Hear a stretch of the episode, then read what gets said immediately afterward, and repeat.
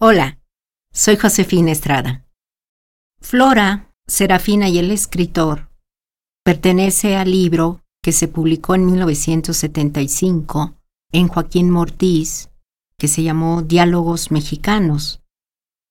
Todo el libro está construido a partir, valga la redundancia, de diálogos.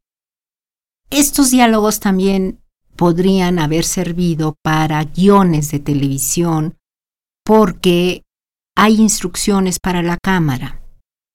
Y hay una enorme, digamos, tipología de mexicanos en todo el libro. En este caso están dos sirvientas que hablan del patrón.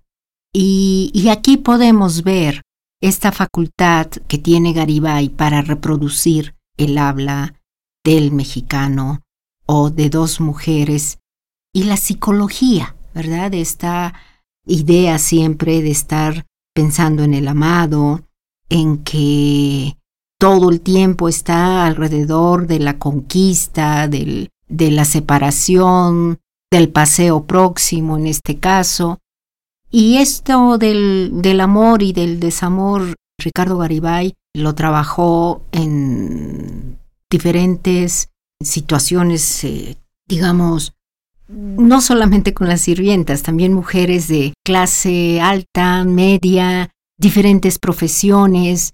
Esta era una de las pasiones de, de Ricardo Garibay, cómo se acercaban las mujeres al amor y también cómo destruían su vida en nombre del amor.